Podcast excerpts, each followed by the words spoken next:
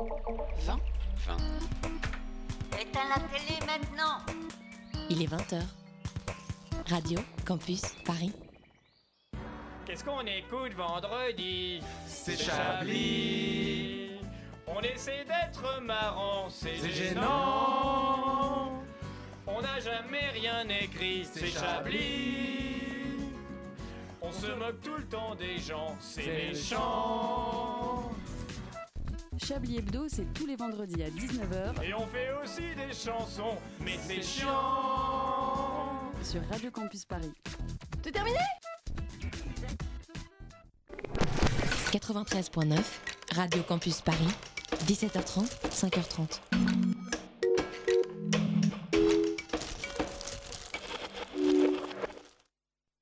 Le théâtre, le théâtre. Voulez-vous savoir ce que c'est que le théâtre? Théâtre, c'est un art du moment. On est en rapport direct avec les spectateurs. pièce détachée, il faut que le théâtre présente une autre forme, une autre manière de vivre. Tous les lundis de 20h à 21h Finalement, le théâtre n'existe que par le regard du spectateur qui le fabrique. sur Radio Campus Paris. Le théâtre est pour tout le monde, pour vous comme pour les autres. Faut pas être exclusif.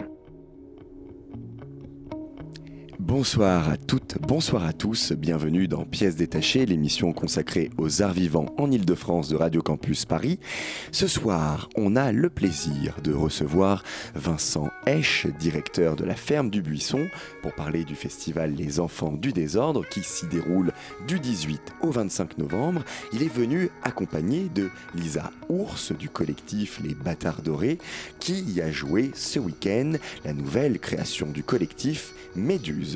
En chronique, on vous parlera de Désobéir, un spectacle mis en scène par Julie Bérès, présenté au Centre national dramatique d'Aubervilliers, La Commune, jusqu'au 25 novembre, de Optraken, un spectacle du Galactique Ensemble, présenté au théâtre, au, pardon, non, alors Tessa, le Sylvia Montfort, ça n'existe plus. Mais non, c'est le Montfort Théâtre. Donc au Montfort Théâtre jusqu'au 25 novembre. Et Les Barbelés, une mise en scène, un texte pardon d'Annick Lefebvre, mis en scène par Alexia Burger au Théâtre National de la Colline jusqu'au 2 décembre. Pièce détachée, les arts vivants à la radio. Tessa, justement, édito.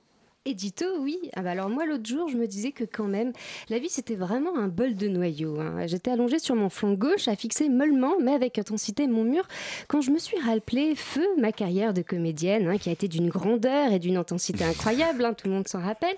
Et je me disais qu'à l'époque, eh ben, on pouvait remarquer qu'il y avait plusieurs classes de personnes, donc celles qui ont de la chance, qui réussissent le parcours parfait avec les grandes écoles, la classe blablabla, bla, bla, bla, et celles qui ont la schkoumoun, à qui il arrive que des pépins, et enfin une dernière classe, hein, dans laquelle je m'inclus, la classe des personnes chez qui il ne se passe rien. Voilà, on n'est pas malchanceux, mais on n'est pas chanceux non plus, hein, une sorte de purgatoire. On a l'impression d'errer dans la vie comme un moucheron sorti d'une poubelle. J'attends et j'attends qu'une personne sympathique me tende la main, ou plutôt non, je me bats, hein, je me bats pour essayer d'attraper une quelconque paluche qui dépasserait et à laquelle je pourrais m'agripper telle une moule à mon rocher pour me sortir le cul des ronces. Oui, je sais, ça fait beaucoup de métaphores en une seule phrase. En tout cas, force est de constater que cette règle des classes s'applique à la plupart des corps de métier, hein, du moins tous ceux que j'ai essayé. Alors autant vous dire qu'il y en a un paquet. Ce qui me donne envie de faire une chose, hein, c'est d'enfiler une grosse paire de chaussures compensées pour mettre un gros coup de pompe dans la fourmilière.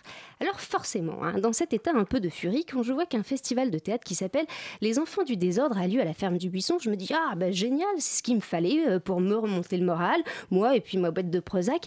Ça va sûrement expérimenter de nouvelles choses, dire de nouvelles choses. Alors je regarde donc la programmation tout en jouet, hein, plein, plein de pièces me, font envie. Et pourtant, en lisant l'édito, je tombe sur un os et je m'interroge. En effet, relisez bien.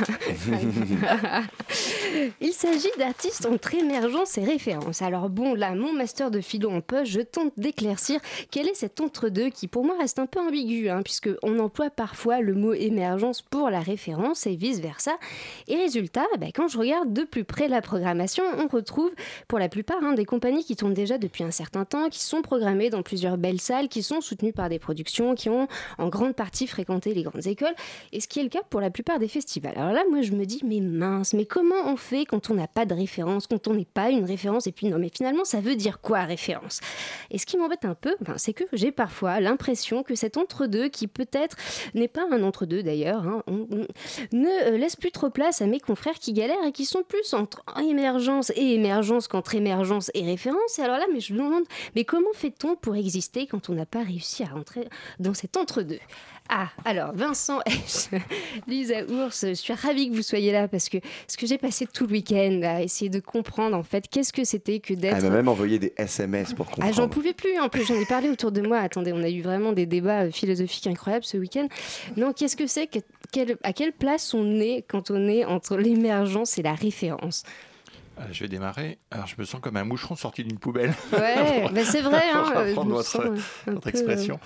Euh, bah, l'idée du festival, ça va peut-être vous éclairer, j'espère. C'était euh, qu'à la ferme du Buisson, qui est un endroit qui reçoit beaucoup d'équipes pour travailler, parce qu'il y a beaucoup d'espace. Il y a six salles de spectacle, donc six plateaux dans lesquels on fait, euh, on articule à la fois de la programmation, mais aussi beaucoup de temps de travail.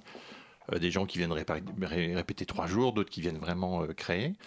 Et le constat qu'on faisait souvent, c'est qu'on recevait des équipes qui étaient dans cet entre-deux-là, c'est-à-dire des, des équipes qui étaient plus référents, bah, euh, qui étaient plus émergents parce qu'ils avaient déjà 3, 4, 5 spectacles derrière eux, donc déjà un parcours, mais en même temps un parcours qui était euh, pas complètement identifié, un parcours qui était euh, difficile à, valoriser pour devenir quelque part la référence, pour être, on va dire très trivialement, accompagné par l'État et par les collectivités locales pour avoir des conventionnements.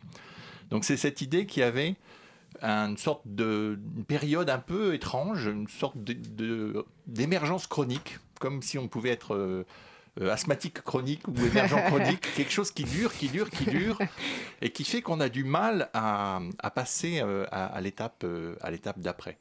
Alors dans, la, dans les, équipes qui sont présentées là, ben vous avez ces équipes-là. Alors certaines sont un peu moins dans cet entre-deux-là, d'autres le sont vraiment au tout début. Euh, mais c'est cette, envie-là qui nous a guidés, c'est de se dire comment on fait pour ces artistes de l'entre-deux euh, pour donner un moment un temps de visibilité euh, à ce qu'on ressent vraiment comme une, une part grandissante des, équipes artistiques en, France. Vous, Lisa, justement, avec les bâtards dorés, vous vous sentez à cette place-là entre l'émergence et la référence en effet, la notion de référence, c'est pas quelque chose qui pourrait se rattacher à notre groupe. Plus l'émergence, du bah, coup. C'est-à-dire que l'émergence, je trouve c'est un terme assez impropre.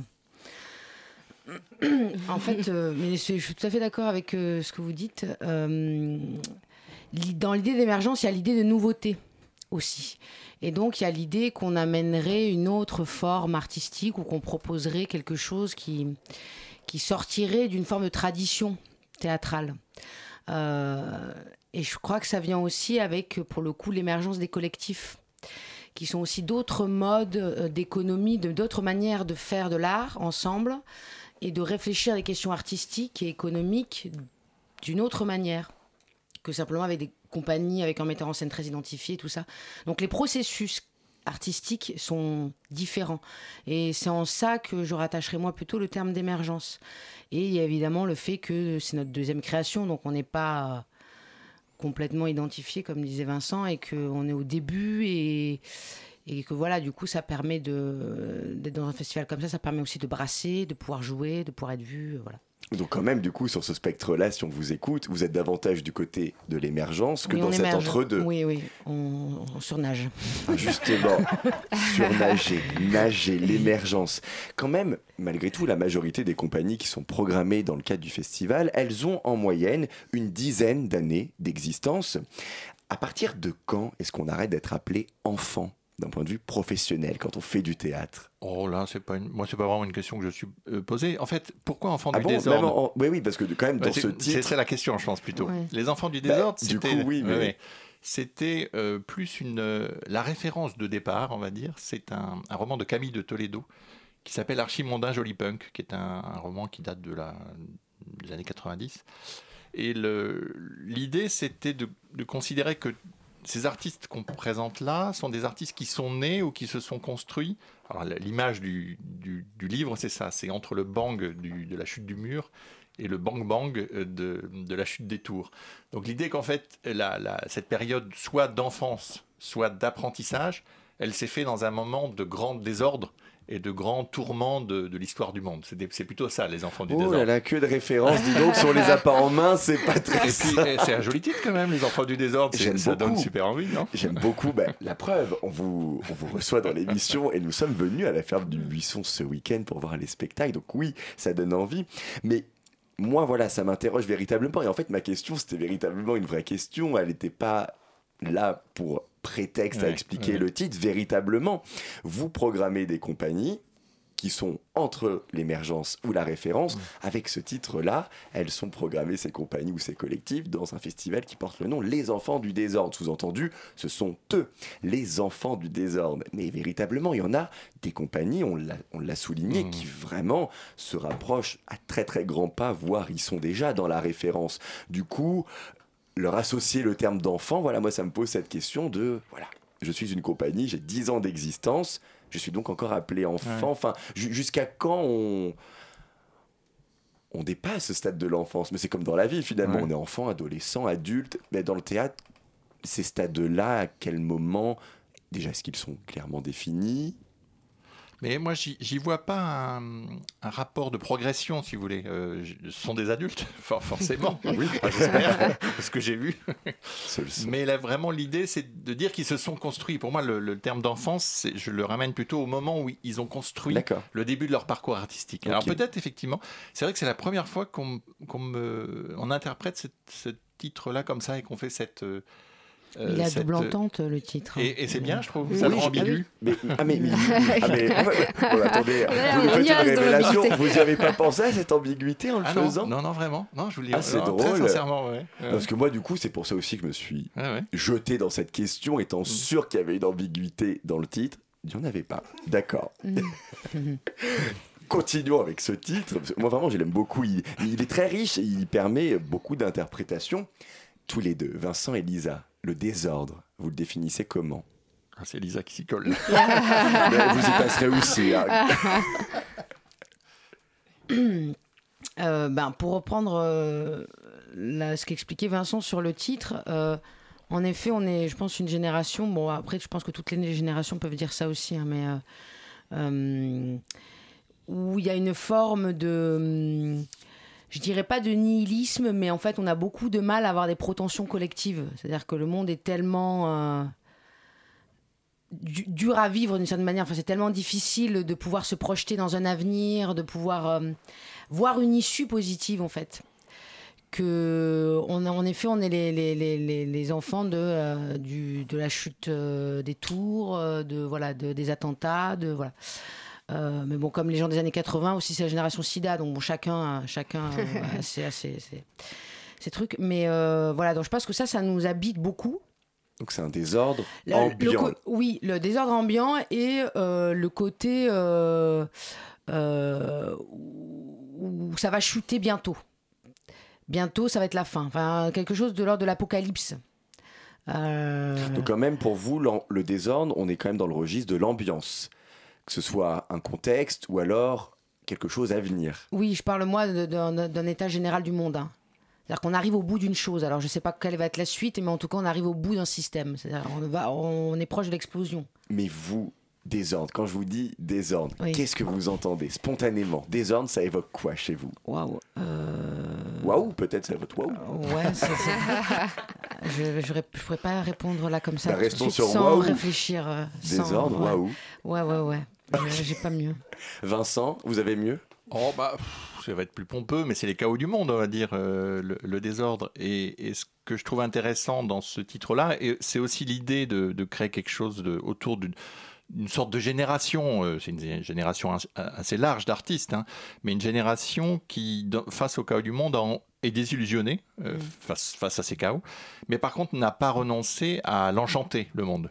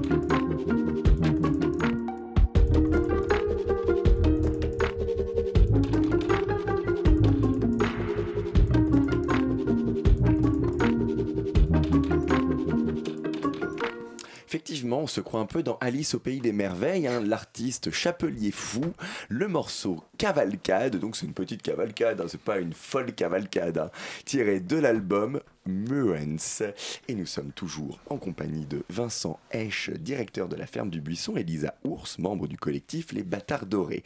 Vous avez présenté ce week-end, on l'a vu, Lisa, avec votre collectif, le spectacle, votre nouvelle création Méduse. Parlons-en de Méduse. Un petit résumé pour nos auditrices et nos, et nos, et nos auditeurs. On a une scène en. Alors, bifrontale, mais j'aurais envie de dire trifrontale même, à la ferme du Buisson en tout cas. À gauche, dominant l'Assemblée, un juge, à droite, pour euh, la défense et l'accusation, une barre, également une fresque réalisée en direct et une console de musique à vue. Bienvenue dans le procès des rescapés de la frégate La Méduse, la Méduse, ceux qui figurent sur le célèbre tableau de Géricault, le radeau de la Méduse. Petit rappel des faits. Juillet 1816, la frégate La Méduse, qui voguait à destination du Sénégal pour affirmer l'autorité du roi Louis XVIII sur ces terres, qui appartenaient jusqu'à présent à la puissance colonisatrice britannique, eh bien, échoue sur un banc de sable au large des côtes mauritaniennes. L'équipage essaye de remettre le bateau à flot mais n'y parvient pas. Un radeau est alors construit, les canaux de sauvetage jetés à la mer. 152 personnes, dont une femme, embarquent sur ce radeau tiré par les canaux. Mais très vite, les cordes reliant les deux ensembles sont volontairement coupées. Le radeau dérive seul en pleine mer. Au bout de deux semaines, celui-ci est retrouvé avec seulement 15 survivants. Comment est-ce qu'on est passé de 152 personnes à 15 survivants? C'est la réponse que cherche à obtenir le procès. Qu'est-ce qui, restons, on parlait du titre et du mot désordre, qu'est-ce qui, Lisa, dans Méduse, fait désordre? Bah, Déjà la promiscuité, le fait que, là je parle très, très concrètement du radeau, hein, on est d'accord euh, le fait que ce sont euh, des êtres humains qui se retrouvent dans un espace exigu, dans des conditions extrêmes. Et la question qu'on s'était posée, c'était euh, si moi je me retrouvais dans une situation de stress telle qu'elle telle qu'elle se déroulait sur le radeau, qu'est-ce que je ferais moi en tant qu'être humain? Jusqu'où je peux aller pour sauver ma peau euh, et quelles sont euh, les réactions en fait euh, Est-ce que je sauverais mon voisin ou pas? Enfin voilà, c'est des questions qu'on se qu'on se posait. voir l'humanité en fait et qu'est-ce qu'elle est capable de faire de, pire comme de meilleur. Donc c'est ça le désordre que suscite le spectacle Méduse, ces questions-là. Absolument, oui. Euh, et pour nous rappeler à notre humanité, même. Euh, voilà. Du coup, effectivement, c'est une situation de laboratoire. Comme si ces hommes-là, on les avait mis là et on observe ce qui se déroule. Mhm. Il y a cette idée-là aussi dans le, dans le travail sur Méduse. Euh, on voit des, des, des, souris, en fait. Et la juge les met en situation de, de, de, de laboratoire. Alors, on voit des stimuli c'est un peu une laborantine finalement. Oui, tout à fait. C'est vécu comme c'est pensé aussi comme une expérience, notamment la deuxième partie et aussi de l'ordre de l'expérience, mais au sens clinique du terme. C'est pas tellement de l'expérimental, mais c'est plus voilà, on, on, est embarqué dans une expérience sensorielle, euh, immersive. On a essayé de chercher ça aussi dans la deuxième partie. Parce, que oui, c'est un peu en deux parties. C'est effectivement, c'est en deux parties. Je n'ai raconté que la première. Non, en soi, j'ai raconté tout le spectacle, mais il y a deux parties. Le mm. spectacle est traité euh, mm. en deux parties. Vincent, plus généralement, qu'est-ce qui fait des ordres dans les spectacles que vous avez programmés cette édition? Bah, Je ne sais pas s'ils font des ordres, mais en tout cas, euh, d'une certaine manière, ils, parlent de, Même si là, on est, euh, on est sur un, un sujet historique, mhm. mais, mais ce sujet, je trouve qu'il traite de, problématiques, euh, de parler du colonialisme euh, autour de ce projet-là. On a d'autres projets sur la, qui parlent de la, de la prostitution, d'autres questions qui parlent du, de, la, de l'aliénation. Donc c'est aussi l'idée que les, artistes de, cette génération euh, n'hésitent pas à s'emparer de, de, de sujets qui peuvent faire des ordres et, et, et, les traitent d'une manière théâtrale et poétique. C'est ça que je trouve intéressant aussi. C'est que, je sais pas propre à leur génération, mais, mais peut-être que cette génération euh, a, une soif peut-être plus inextinguible de s'emparer de ces sujets-là. Donc ce qui fait des ordres, c'est pas tant la proposition de mise en scène que le sujet en lui-même une proposition de mise en scène qui ferait des ordres pour faire des ordres, elle serait un peu gratuite à mon avis. D'accord. En même temps, je trouve que dans ce que les bâtards dorés proposent, il y a quelque chose qui est très singulier et qui, peut faire des ordres dans le sens où j'ai rarement vu de forme comme ça, qui commence comme une forme extrêmement théâtralisée, de procès éminemment théâtral, un procès avec tout un rituel, etc bascule ensuite avec euh, une sorte de version complètement hallucinée de, de Pessoa, moi que j'ai vraiment, qui, que je trouve est un moment très fort du spectacle, pour arriver dans une troisième partie, je dirais, mm. si on peut dire que c'est une fin de deuxième partie, où là on a quelque chose de beaucoup plus, euh, euh, beaucoup plus trash, on va dire, dans, dans, la forme, même si je trouve que ça sert vraiment le propos. ce que ça raconte pour moi, c'est le euh, aussi le, le, comment le colonialisme, sur, sur, sur, quelle base il s'est, mhm. construit. Euh, et c'est, je trouve intéressant dans, un, dans un, un, projet comme ça d'arriver à le montrer d'une manière euh, très, très forte et, très, très visuelle. moi, je me demandais, c'est la cinquième édition quand même des Enfants du désordre. quelles sont les évolutions depuis la première en 2012 euh, la première, c'était en 2013. Alors, les évolutions, c'est que déjà, c'est sur deux week-ends et une semaine. On a démarré, c'était juste sur un, sur un week-end. Donc, il y a plus de compagnies. Euh, des évolutions, est-ce qu'il y en a vraiment? Je trouve que c'est un, peu tôt pour le dire encore. Cinq éditions, au final, c'est beaucoup, mais c'est pas, c'est, pas énorme. Euh, ce qu'il y a, c'est que l'évolution, c'est que je, je, vois arriver de plus en plus de projets d'artistes qui nous disent euh, de ce qu'on comprend du festival, euh, notre proposition peut vous intéresser. Hein, voilà. Ça, c'est vrai. Je pense que ça a été identifié d'un point de vue des artistes aussi comme un endroit où on peut y présenter des formes où la, question de la forme donc joue, mais euh, la forme et le fond euh, autour de problématiques euh, sociétales, par exemple, ou alors d'un renversement de, de, la lecture d'un classique. voilà, c'est un endroit, je pense, qui a été identifié comme ça.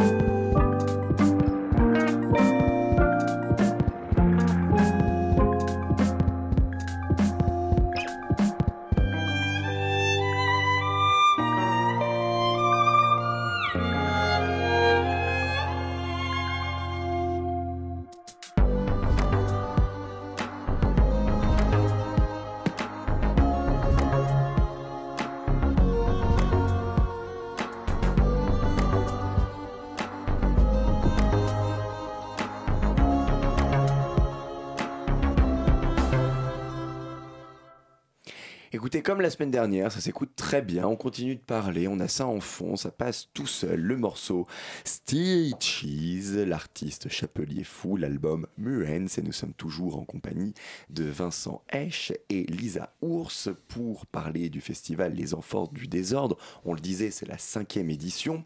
Elle est présentée comme une manière de, je cite, révéler sur scène un théâtre actuel. Pourtant, et vous l'avez rappelé, Vincent, de nombreuses pièces programmées reprennent des classiques datant de plusieurs siècles bah, notamment le naufrage de la Méduse d'Alexandre Coréard et Jean-Baptiste Savigny, Candide de Voltaire, Madame Bovary de Flaubert, voire même de plusieurs millénaires, l'Odyssée d'Homère. Ah, donc c'est une question que j'adresse à tous les deux, Vincent et Lisa. Euh, comment est-ce qu'il s'incarne cet adjectif actuel? Où est-ce qu'on le trouve exactement? Et notamment dans Méduse, puisque Méduse relate un fait qui date d'il y a plus de 200 ans. Oui, enfin, euh, pardon, c'est un témoignage qui a été écrit. Donc ce n'est pas du tout ni du théâtre ni du roman, c'est censé être la reconstitution plus ou moins véridique d'un fait.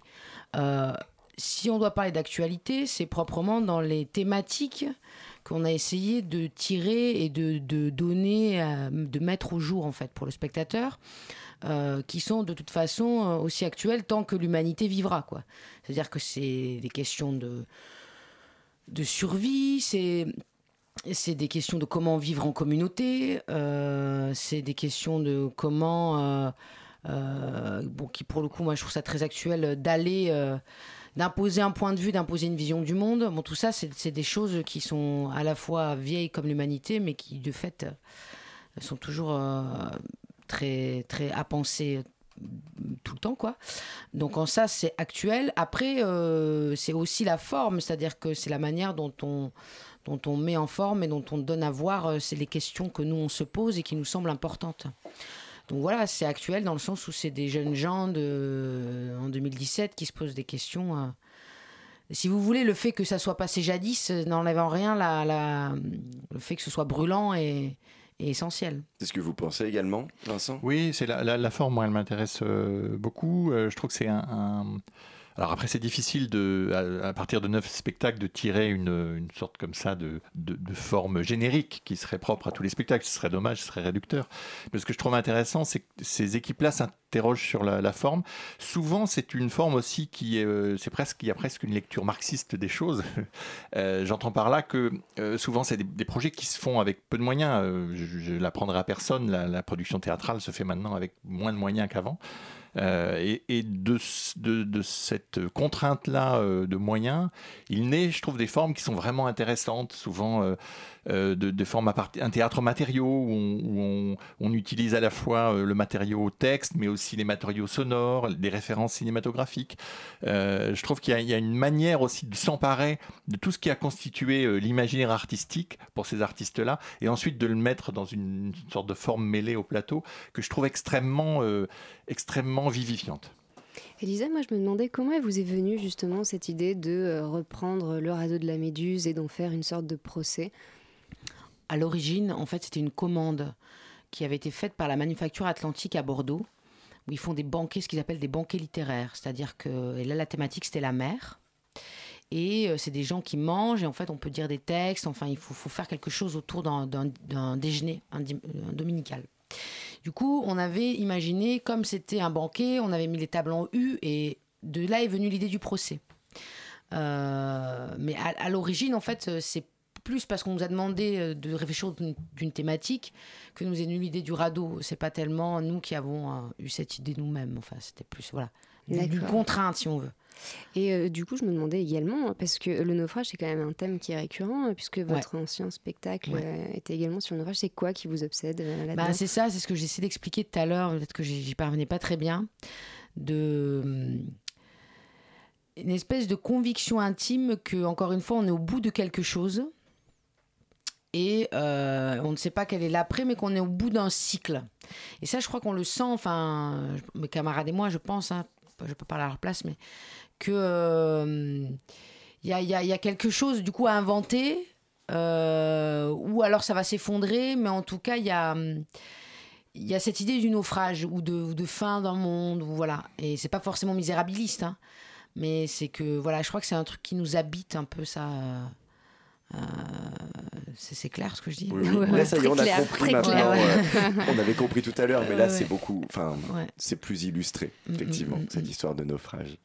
Et c'est également aussi un, travail euh, pluridisciplinaire. Hein, on, en parlait tout à l'heure, il y a quelqu'un qui dessine derrière mm. vous, il y a de la musique qui est mm. euh, créée sur scène.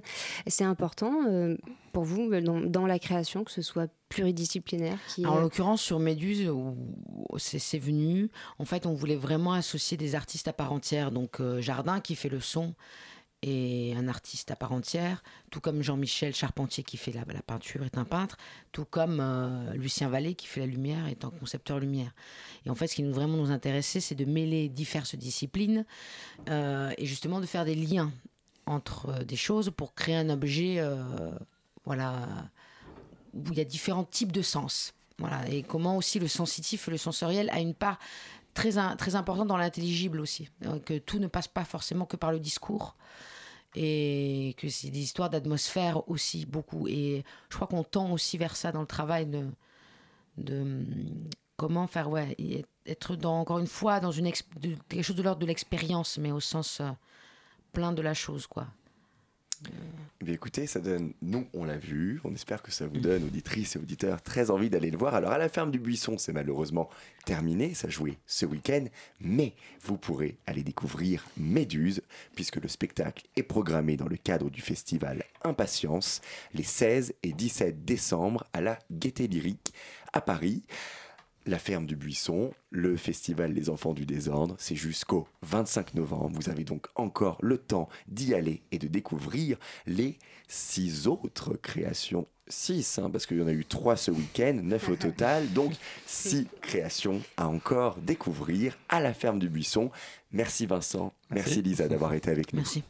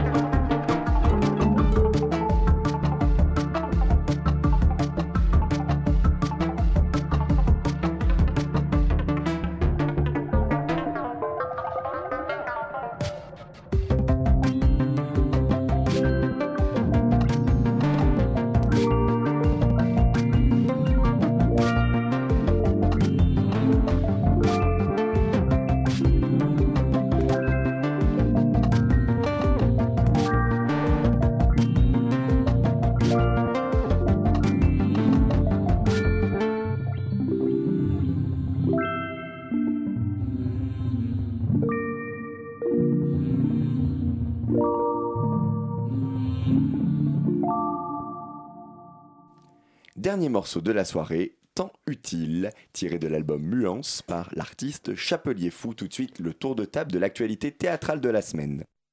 Il s'agit d'une, histoire, euh, c'est-à-dire qu'en fait, il s'agit plus d'un concept d'histoire. Attendez, excusez-moi, je vais faire une pause dans la présentation. Il se passe un truc, je comprends pas. Les amis, qu'est-ce qui se passe? Il se passe que euh, je pense qu'il y a un malentendu. Ah. Tessa s'attendait à que j'aille je voir te- Barbelé. Mais bien sûr, je- tu- et- le mardi 14, c'est marqué sur le mail, le patate, je te l'ai enregistré en. Eh bien, écoute, je n'y suis on est pas en allé. direct. Et Et je qu'est-ce pense que qu'il y a Laura va nous en parler. Exactement, je vais en parler. Je vais en parler pour deux et ce sera très bien. Non? Ok, donc on va donc commencer avec ce spectacle, Les Barbelés, merci de m'avoir tenu informé à l'antenne. Les Barbelés, un texte d'Annick Lefebvre mis en scène par Alexia Au Théâtre National de la Colline jusqu'au 2 décembre. On vous parlera également de Hop de Hoptraken, du Galactique Ensemble, présenté au théâtre Sylvia Montfort jusqu'au 25 novembre, et de Désobéir de Julie Beurès, présenté au Centre national dramatique d'Aubervilliers-la Commune jusqu'au 25 novembre. Laura, tu as la parole avec le spectacle Les Barbelés. Oui, j'ai la parole et alors voilà, le spectacle en québécois, non surtitré en français. Bon, voilà, on est prévenu, il va falloir se concentrer, hein, parce que le québécois parfois c'est un peu compliqué, mais je me suis accrochée. Bref, en entrant dans la salle, on découvre dans la pénombre une jeune femme dans une cuisine assise sur une chaise en formica. Elle épluche des pamplemousses euh, machinalement. La cuisine qu'on voit n'est pas reproduite de manière traditionnelle. En fait, c'est comme si on avait découpé à la tronçonneuse un bloc de cuisine quelconque du- d'un appartement quelconque et qu'on l'avait transporté jusque dans la salle de la colline. On a la, la gazinière blanche, le frigo blanc, les tiroirs blancs, le carrelage blanc. Ce bloc est placé au centre de la scène, mais non, ne le, on ne la recouvre pas, ça se recouvre en fait que d'un tiers. Le reste, c'est vide. Ce bloc est placé là. On voit même la mousse en dessous du carrelage. Le mur est coupé. Bref, c'est assez. euh, c'est déjà. On a, on a l'impression d'un îlot. On aperçoit au bout euh, de la- une, chaise de bébé, un jeu d'enfant. On se dit, ok, on est en présence d'une mère de famille dans sa cuisine comme une bonne ménagère. C'est une situation banale, même si, euh, mais en fait, on y ajoute aussi un élément surnaturel de taille. Cette femme nous explique très vite, dès sa prise de parole, qu'elle est en train de vivre les derniers instants de sa vie parce qu'elle va se faire tuer par des barbelés qui lui poussent dans le corps.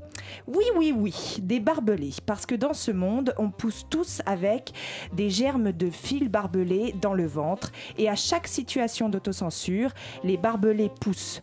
Et plus on refuse de prendre la parole, de prendre position dans une situation que l'on trouve injuste, plus le fil augmente, plus il devient difficile de parler jusqu'au moment où les barbelés ont pris tellement de place qu'ils atteignent la gorge et coulent la bouche et tuent.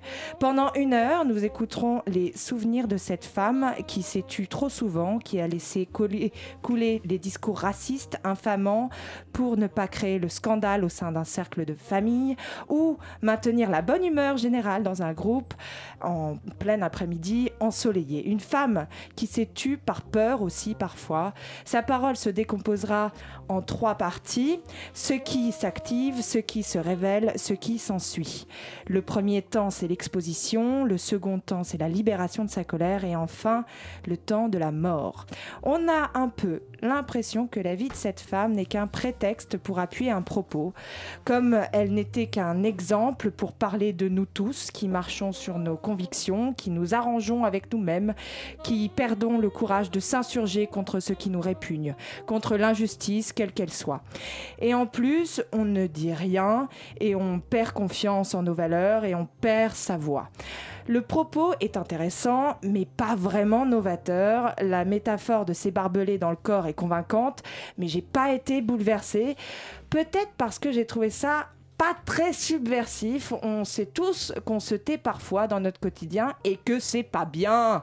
Bref, euh, voilà. En revanche, euh, j'ai trouvé intéressant les moments les anecdotes, les anecdotes un peu poignantes, euh, très personnelles de cette femme qui peuvent arriver euh, parfois à des histoires euh, de, de, de, souffrance euh, euh, plus intérieures et plus intéressantes puisqu'on parle de sensations personnelles.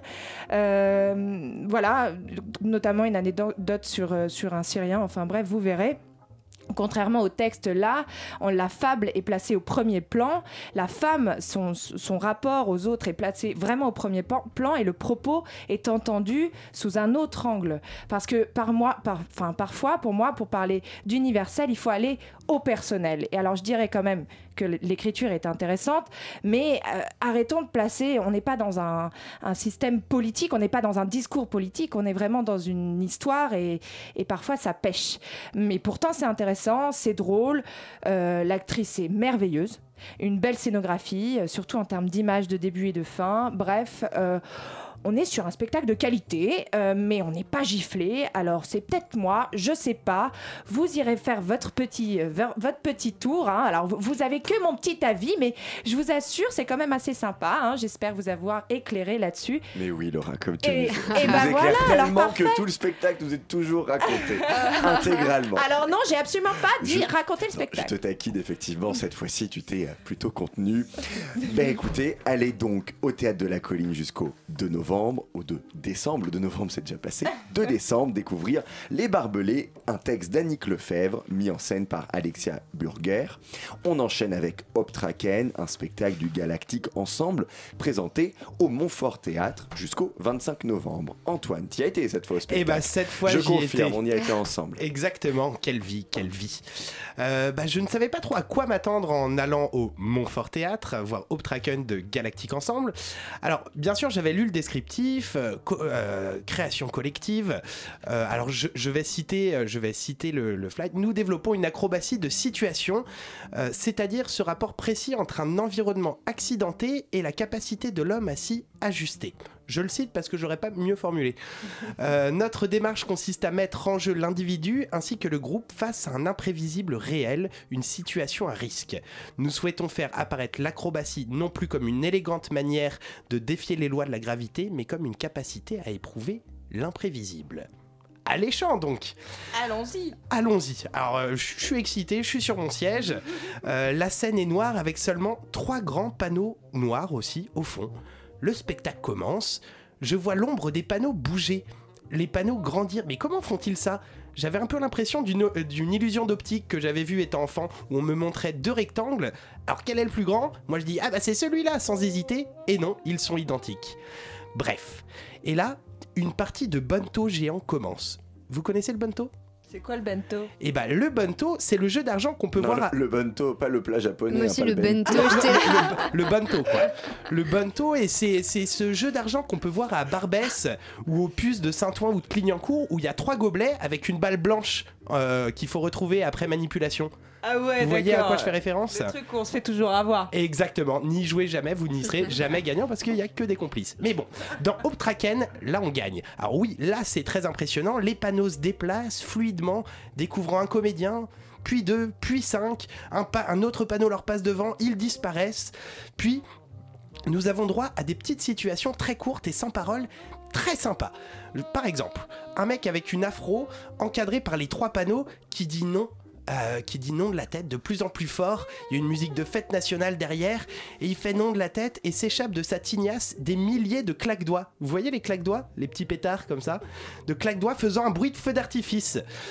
Ou sinon, il y a, un autre immobile entre les panneaux qui se fait importuner par des mains sortant de part et d'autre et qui finalement réussissent à le déshabiller. Ou encore un autre euh, seul au milieu des trois panneaux euh, euh, qui ont pris l'espace. qui est- il est seul au milieu des trois panneaux et on peut, voir d'ailleurs l'envers des panneaux pour l'occasion. Et ce, et, ce gars-là qui est seul au milieu se fait prendre pour cible par ses partenaires bien protégés contre leurs parois. L'homme est au milieu et évite ou encaisse.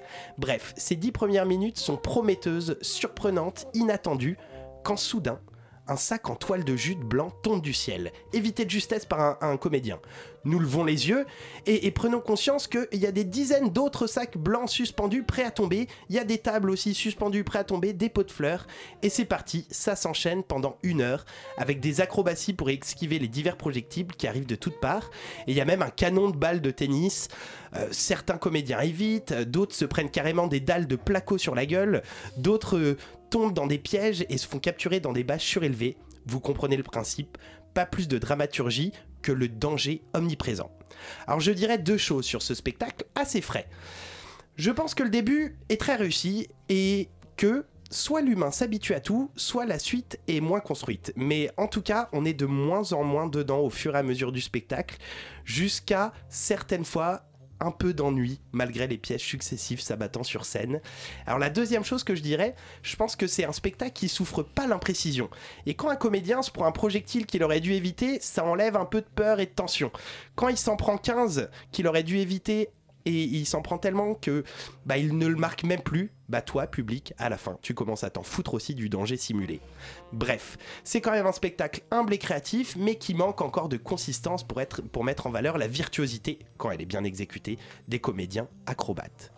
Et toi, Thomas Oui, oui, je suis absolument d'accord. Euh, c'était très prometteur. Hein. Les 10, 20 premières minutes étaient très prometteuses. Et puis, très vite, hein, l'idée, elle s'essouffle. Hein. C'est vraiment un spectacle qui s'essouffle très vite. Une fois que les choses sont montrées une fois, deux fois, que le procédé est compris et répété, ben ça y est, toute la fameuse imprévisibilité, elle a complètement disparu. Euh, et puis, comme tu le disais, l'ennui guette. Hein. Moi, je me suis vraiment euh, pas mal ennuyé pendant, pendant cette heure de spectacle, euh, avec ce qui se fait quand même depuis plusieurs années en matière d'écriture circassienne, des bah spectacles qu'on a pu voir. J'ai du mal à me satisfaire d'une proposition où simplement les prouesses corporelles sont impressionnantes, mais où le fond est assez pauvre. Hein. Il faut le dire, c'est alléchant sur le papier, mais en termes de réalisation, c'est un peu décevant. Et puis, comme tu le disais, euh, toute la tension qui disparaît à partir du moment où euh, l'un des interprètes se prend un, puis euh, deux, puis quinze projectiles, c'est fini, on n'est plus du tout en tension. À partir du moment où ils admettent la possibilité de se prendre les projectiles, bah du coup, c'est plus très intéressant. Ce n'est plus intéressant. Bah, ça annule le fond du spectacle. Voilà. Bon, alors avec Vincent Esch, nous en avons parlé. Lui a aimé, a eu une autre vision du spectacle. C'est donc possible. Allez vous faire la vôtre, mais c'est toujours possible pour tous les spectacles. Optraken du Galactique Ensemble, présenté au Montfort Théâtre jusqu'au 25 novembre. On termine avec Désobéir, un spectacle de Julie Berès, présenté au Centre national dramatique d'Aubervilliers, la commune, jusqu'au 25 novembre. C'est une belle double découverte, un lieu chaleureux le CDN d'Aubervilliers, que je ne connaissais pas, tu ne connaissais pas non plus, c'est ça grande première. Et une proposition scénique simple, efficace et juste sur un sujet trop peu souvent traité ainsi. Le sujet parlons-en. Quatre jeunes filles dont on déduit par des gestes, des attitudes, des expressions qu'elles vivent en banlieue. Elles se connaissent visiblement elles ne se connaissaient visiblement pas il y a encore quelques semaines, quelques mois, et les voilà réunies sur le plateau nu et noir de la commune pour nous raconter des bribes de leur histoire, seules ou ensemble. Ça parle beaucoup de religion, l'islam essentiellement, l'évangélisme un peu. Ça parle de passion, la danse pour l'une, le théâtre pour l'autre. Ça parle des garçons qui les font mouiller, des hommes qui les frappent. Le fil rouge, ce sont les contraintes religieuses, traditionnelles, familiales, sociétales, qu'elles ont éprouvées tout au long de leur jeunesse. Ces situations de soumission face auxquelles, à un moment, elles ont réussi à dire non pour être qui elles sont telles qu'on les voit sur scène. Bah, moi, ce que j'ai vu, c'est quatre nanas très charmantes, pleine de bonne énergie. J'insiste sur cet adjectif de bonne énergie. Libre d'être ce qu'elles veulent être, juste et sincère. Alors là, je vais insister encore plus sur ces deux adjectifs que bonne. Elles sont justes et sincères dans leur confession.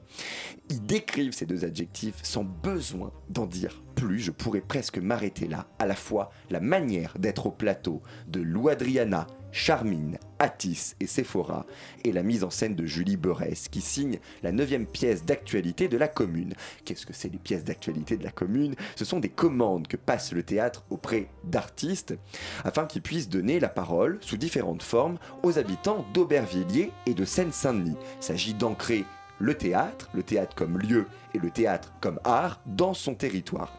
J'avais donc bien deviné, nos quatre euh, copines de la soirée vivent bien en banlieue, mais franchement on m'aurait dit qu'elles habitaient dans le 14e arrondissement de Paris ou à Lorient, ça aurait pas changé euh, grand chose, euh, parce que ce que j'ai vu c'est pas tant une géographie qu'une temporalité. C'est des jeunes filles d'aujourd'hui, pas des jeunes filles nécessairement de banlieue.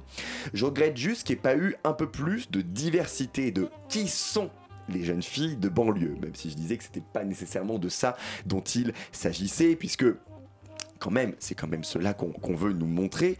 Elles sont toutes originaires du Moyen-Orient ou d'Afrique, les trois quarts se revendiquant de l'islam. Ça nous conforte quand même, nous, petits blancs parisiens, dans les clichés qu'on a sur les banlieues. Car au début, oui, au début, j'ai eu l'impression que c'était pour ça qu'on me prenait pour un petit blanc euh, parisien.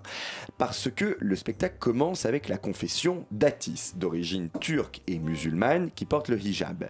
Elle est assise sur une chaise, elle nous raconte comment elle en est arrivée à ce stade de religiosité ce sentiment de ne pas se sentir française, de ne pas aimer la France, et c'est raciste, je je la cite. Moi, c'est vraiment des propos qui m'agacent véritablement. Ça m'agace d'autant plus qu'on donne assez souvent la parole à ce genre de, de personnes. Et je me disais donc, ça commençait très très mal pour moi, le spectacle. Et puis, quand elle a fini, elle enlève la chaise du plateau, elle se met à retirer quelques tapis noirs qui sont posés au sol, de telle manière à créer littéralement un trou un trou qui nous fait basculer à ce moment-là dans leur intimité. Et je trouvais que ce plateau était fait pour ce délicat exercice de l'intimité. Malgré sa taille assez imposante, c'est un gros plateau, euh, celui de la commune. Et elles n'ont pas eu peur. Leur implication, la maîtrise de leurs propos, leur humour qui ne dépasse aucune limite, la parfaite exécution des chorégraphies, il n'y en a qu'une seule qui est danseuse déclarée et elles dansent toutes comme des chefs, eh bien... Euh, tout ça m'a fait même me demander à un moment si je n'avais pas affaire en face de moi à des professionnels. C'est pour vous dire la qualité globale de ce spectacle à ne pas manquer, je vous assure. Ah, ça. je suis toute, je suis super, vraiment, ce spectacle, il, euh, il, faut absolument aller le voir parce que je trouve que c'est intelligent, c'est écrit de manière intelligente. Elle traite le, ce sujet qui peut être touchy, tout le monde peut partir sur. et euh, ben elle, elle, traite mais, tellement bien quoi. Je suis vraiment contente qu'il y ait des gens qui arrivent à le, à le, traiter de cette manière-là. Et euh, non, euh, moi vraiment, enfin, je pense qu'on manque de spectacles comme ça d'ailleurs, avec des gens qui prennent des risques mais qui savent ce qu'ils font et de manière mais tellement intelligente. Et voilà, ça fait vraiment du bien de voir ce genre de spectacle. Moi vraiment, je, le dis, hein, c'est mon deuxième vrai coup de cœur de la saison. Désobéir de Julie Beurez, présenté à la commune jusqu'au 25 novembre. On vous a également parlé de Hoptraken, du Galactif Ensemble, présenté au Montfort Théâtre jusqu'au 25 novembre, et du spectacle Les Barbelés, un texte d'Annick Lefebvre mis en scène par Alexia Burger au Théâtre National de la Colline jusqu'au 2 décembre. En invité, on a eu le plaisir de recevoir Vincent Esch, directeur de la Ferme du Buisson, pour parler du festival Les Enfants du Désordre qui s'y déroule jusqu'au 25 novembre. On a également reçu Lisa Ours du collectif Les Bâtards Dorés qui y a joué ce week-end la nouvelle création du collectif Méduse. Vous pourrez également voir ce spectacle dans le cadre du festival Impatience les 16 et 17 décembre prochains à la Gaîté Lyrique à Paris. Tout de suite, c'est Yumi. Yumi, qu'est-ce qu'on a ce soir au programme? Un beau pull déjà. Ah, ah tu, as vu ce pull qu'il a, c'est incroyable, hein. incroyable ce pull. Euh, ce soir, on va passer de, du punk sans vraiment être du punk, du faux punk déguisé, de, la pop qui fait du punk ou euh, de l'art punk. On va réinventer le punk. Et on écoutera aussi de la musique pakistanaise. Alors là, ça, cool. immanquable. Vous restez tous sur le 93.9 FM pour Yumi. Cette émission a été préparée par Tessa Robinson avec la complicité de Thomas Silla, Antoine Declercq et Laura Chrétien, réalisée par Julia Cominassi et Théo Albaric. On vous dit à lundi prochain. Bonne soirée à toutes et à tous sur Radio Campus Paris.